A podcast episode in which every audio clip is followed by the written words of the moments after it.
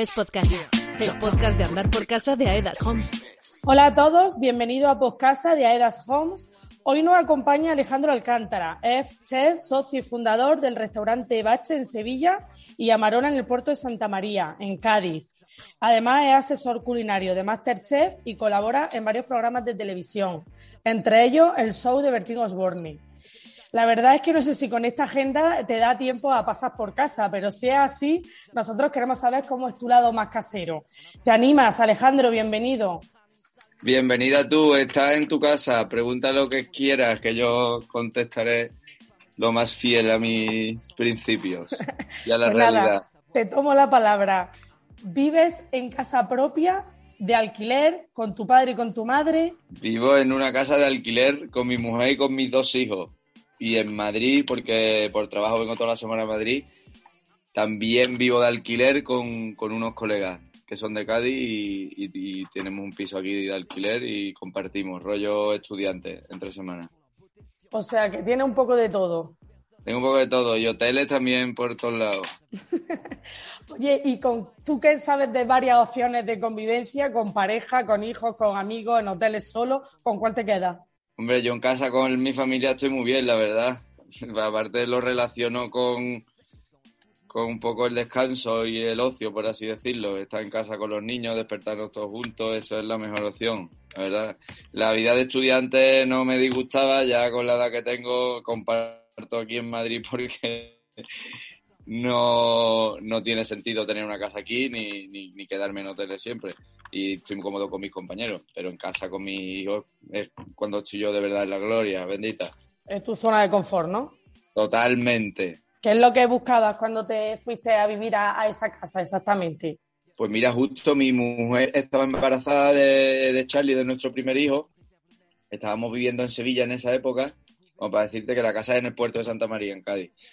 Y estábamos viviendo en Sevilla en esa época y ya como venía el niño y demás, pues nos planteamos irnos al puerto, porque mi familia vive en Cádiz, la familia de ella vive en el puerto, y para estar un poquito más cerca de la familia, yo también, eh, como viajaba mucho y ella va a estar mucho tiempo sola, porque ella teletrabaja desde, desde antes de la pandemia, casi todo su trabajo lo hace, lo hace teletrabajo, y nos planteamos irnos allí pues por, por el tiempo que yo iba a estar fuera de casa, pues que ella estuviera más acompañada, más cerca de la familia, nuestra tierra al final, ¿sabes? Que Sevilla también es mi tierra, pero, pero más cerca de Cádiz, la playa para los niños, bueno, tenemos una piscina, tú sabes.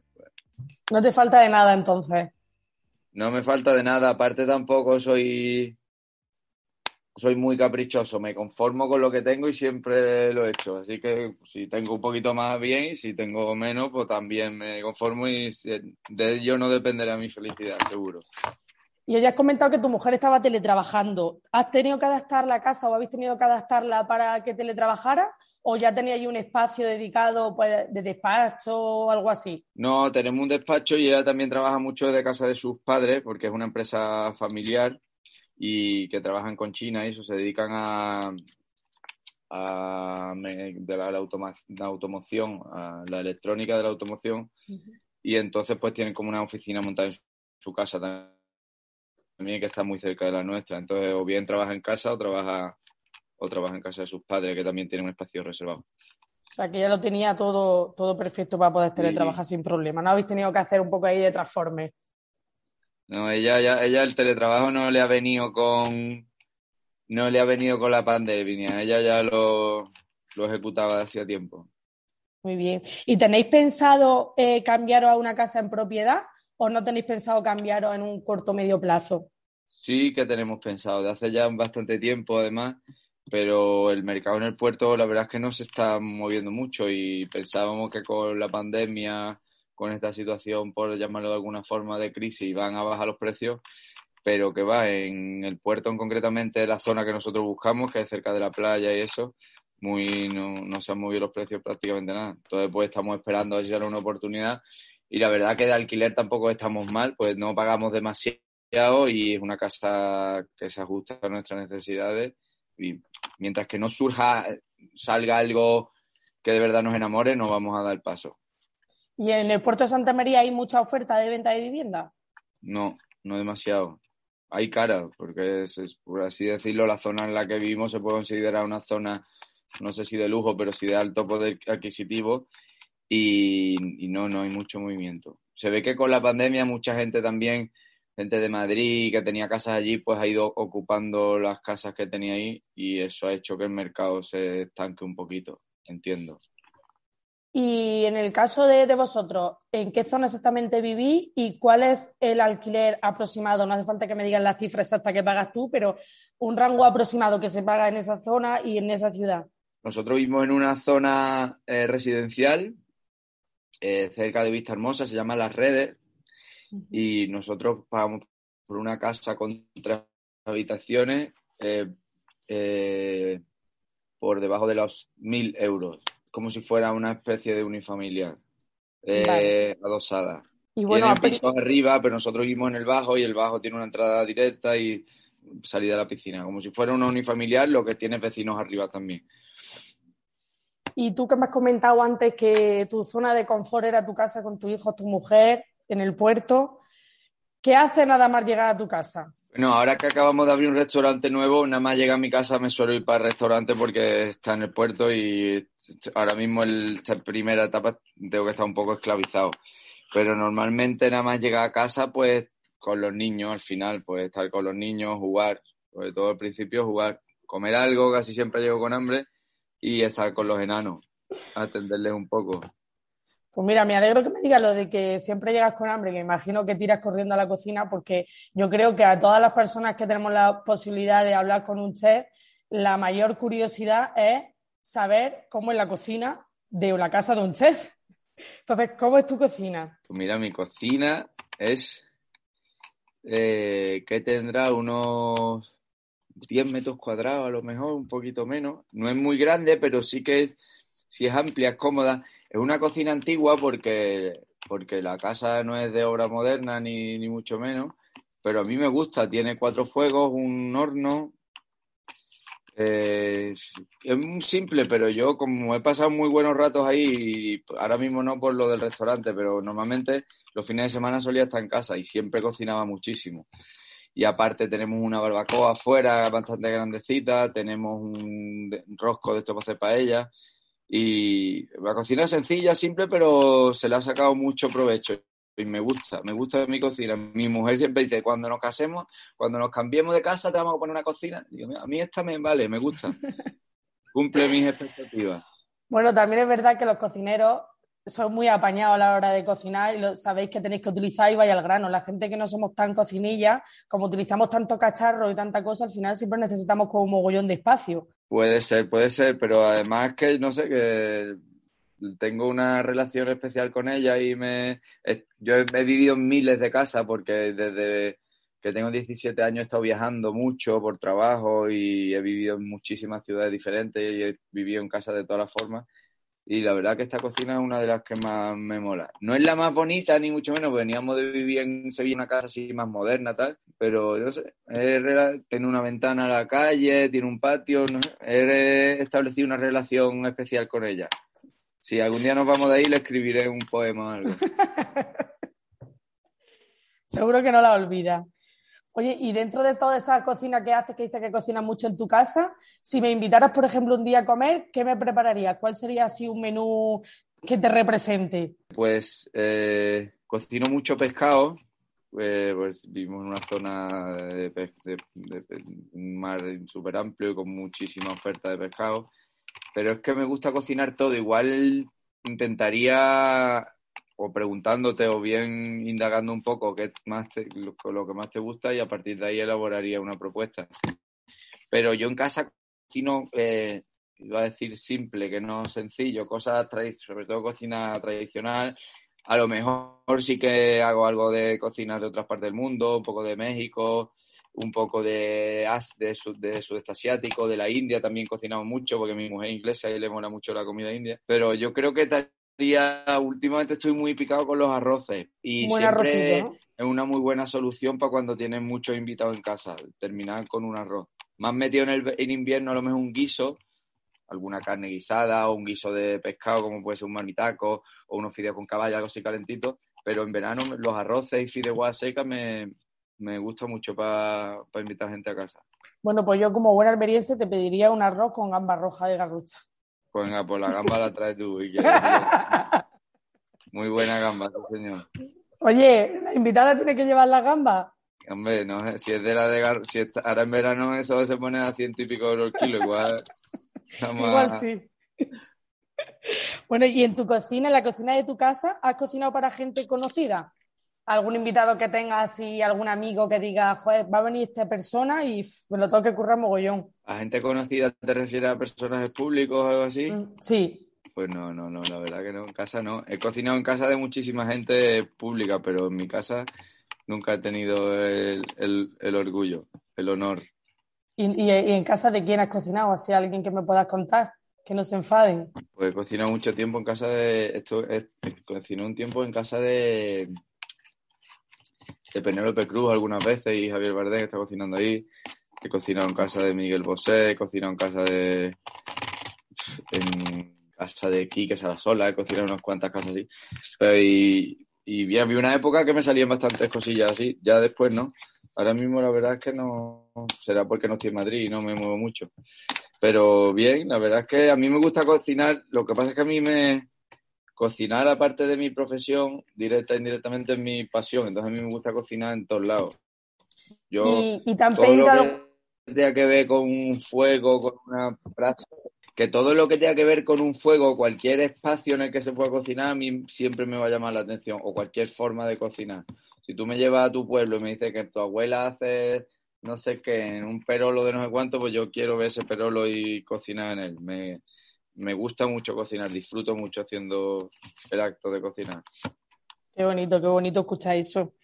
Y oye, toda esta gente famosa, Miguel Bosé, Penélope Cruz y demás, los que me has comentado, eh, ¿Te han pedido alguna vez alguna cosa súper excéntrica o rara que tú digas, Dios mío?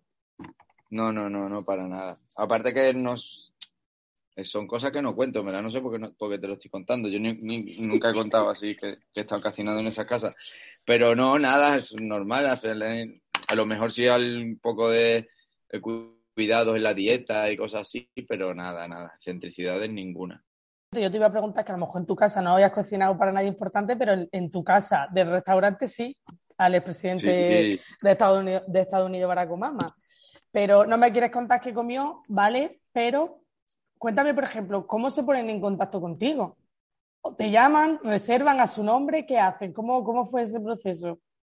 Pues yo es que yo tengo amistad con James Costos, que ha sido el embajador aquí cuando estaba Obama en el cargo, y, porque venía al restaurante de Madrid, eso a través de, unos amigos. Y él me llamó y me dijo que, iba a venir a Sevilla, que tenía un, acto, un evento, no recuerdo muy bien de qué era, y que quería comer en, Bache.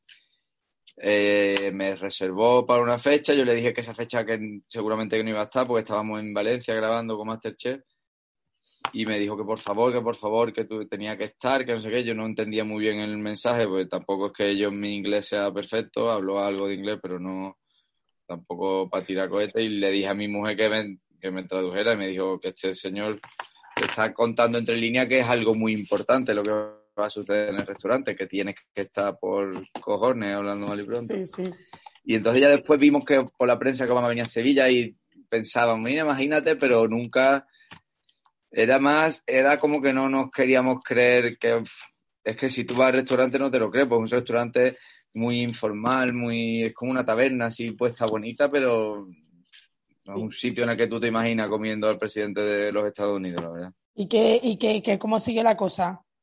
Porque por poco dejas tirado a Barack que hubiera sido muy fuerte. No, hombre, no, déjate. Yo llegué, llegué a los, llegué ya cuando había, él ya estaba en el restaurante cuando yo llegué, pero pero no, no, ya, yo ya eh, con la premisa pues ya cuadré la agenda para irme como fuera, ¿sabes? Ya pues buscamos la forma de llegar de Sevilla a Valencia, que fue yendo a Madrid, después a Valencia y, y nada, cuando justo una hora antes de llegar al restaurante por ahí, ya me dijo el encargado en esa época que, que un policía local le había dicho como que, que iba a venir Obama. Ya nos dijeron que cerráramos el restaurante, que no entrara nadie más pero que las reservas que estaban cogidas que, las mantuvieron. Así que comió Obama con, el, con gente en el restaurante. Oye, ¿y pagaron, pagaron o lo invitasteis? Intentamos invitarlo, pero no quiso. Que esto no le sirva a la gente de excusa, que yo no invito nunca. Ahí va a venir el mundo tú y me va a picha, aquí paga hasta Jesucristo. Aquí paga hasta Obama, ¿no? Ya, sí lo puedes decir. Obama pagó, pagó de taco. También venía de una conferencia que le habían pagado yo que sé cuánto, no sé si era medio millón de euros. Digo, menos mal que ha pagado también, ¿no el hombre? Qué menos, qué menos que dejar un poco de dinero ahí. Sí, pero queríamos invitarlo y dijo que no, que no, que le invitábamos al café. Ah, bueno. ¿Y pidió a la carta o le hicisteis un menú pensado para él? Pidió a la carta, pidió a la carta. Pidió lo que le. Lo que le apeteció. No comió demasiado, eso sí te lo voy a decir, no comieron muchísimo.